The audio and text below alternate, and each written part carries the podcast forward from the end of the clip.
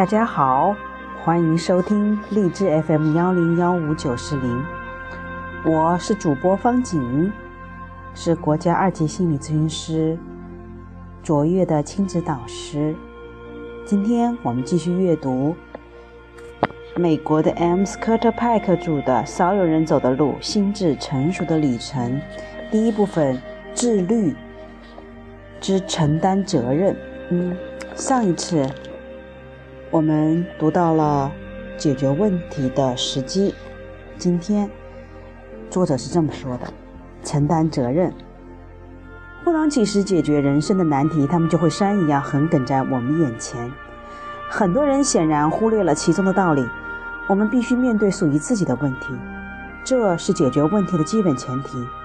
避之唯恐不及，认为这不是我的问题，显然一点好处也没有。指望别人解决问题也不是聪明的办法。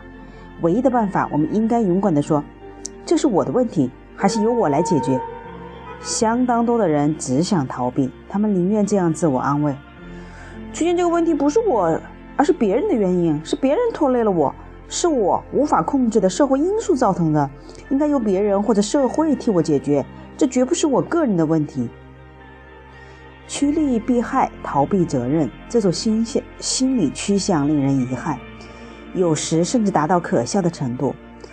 我过去曾随美军美国军队驻扎在冲绳岛，当时有个美军军官酗酒成瘾，问题严重，只好找我做心理咨询，看看是否有可能解决。他否认自己饮酒成性，还认为酗酒不是他的个人问题。他说，在冲绳岛，我们晚间无事可做，生活实在无聊，除了喝酒。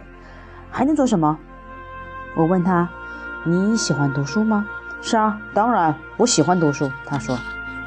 “既然如此，你晚上以读书代替喝酒，不是更好吗？”“以防你的爱吵闹，我可没心思读书。”“那么去图书馆看书怎么样呢？”“图书馆距离太远了。”“难道图书馆比酒吧还要远吗？”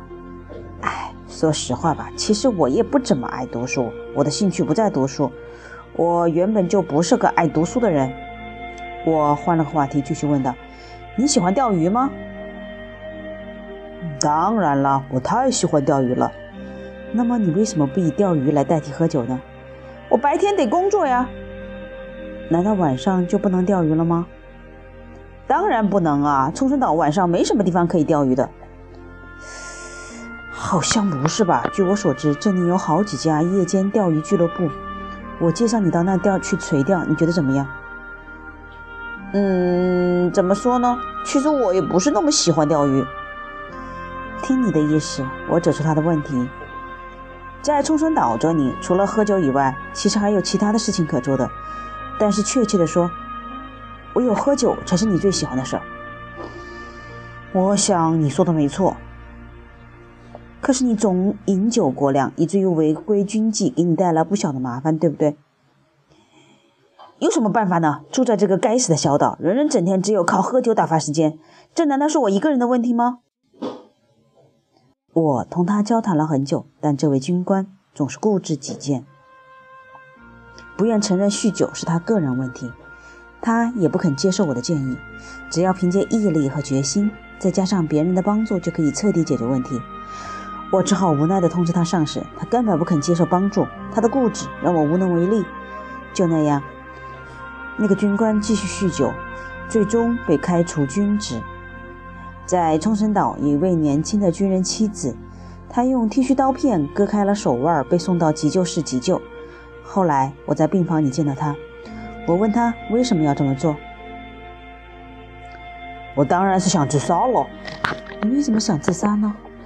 这个地方让我觉得无聊和乏味，我一刻也忍受不了。你们必须把我送回国内。要是还待在这里，我还是会自杀的。住在冲绳岛为什么让你感觉那么痛苦呢？他抽泣地说：“我在这里什么朋友也没有，我一直很孤独。这确实很糟糕。可是你为什么不去交朋友呢？因为我住在冲绳岛该死的居民区，那里没人说英文。”那你为何不驾车去美国家美军家属区，或者去参加军人妻子俱乐部，在那里结交朋友呢？因为我丈夫白天得开车上班。你既然白天孤独和无聊，为什么不开车送你丈夫上班呢？”我问道。“因为我们的汽车是变速挡的，不是制动挡的，我不知道怎么开变速挡汽车。”“你为什么不去学习驾驶变速挡汽车呢？”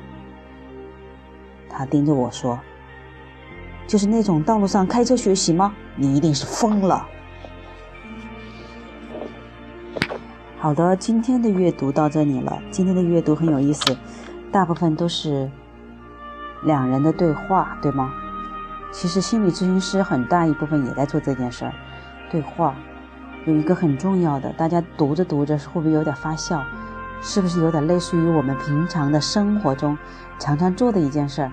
就是我们这么说着说着，没有办法自圆其说，对吗？不论是孩子，不论是家长，在这里，在我们这里做心理咨询，也会有这种好玩和可笑的一面。大家说着说着，就发觉，哎，我前面的话和后面的话不能自圆其说，哎。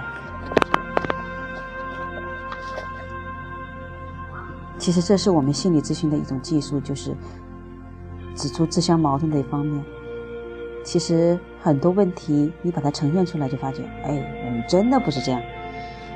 我们不想承认这些问题是我们自己创造、自己来变成的，因为这样子太痛苦、太难受了。